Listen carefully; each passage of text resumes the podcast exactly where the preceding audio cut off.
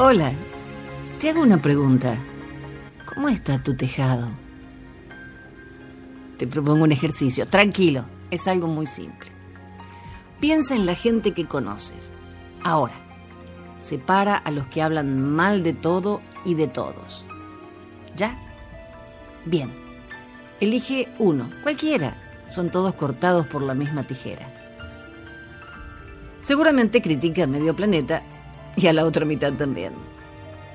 Muchas veces se presentan como la mejor criatura del mundo, siempre con una sonrisa y un comentario que aparentando ser cordial es veneno puro.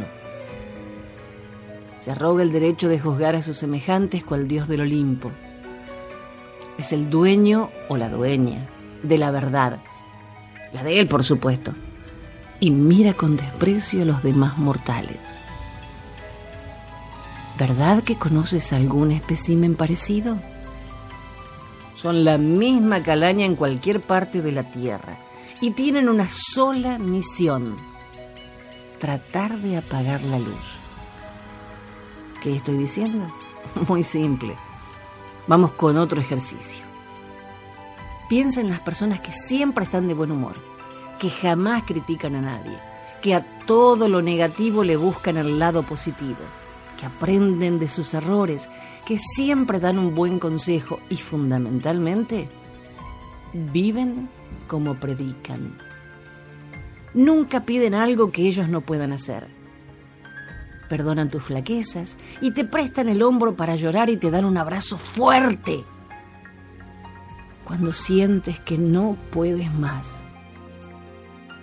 ¿Verdad que conoces a estos seres de luz? muchas veces pasan desapercibidos, porque al contrario de los anteriores, estos no se pavonean de sus logros, ni usan el tan duro, te lo dije.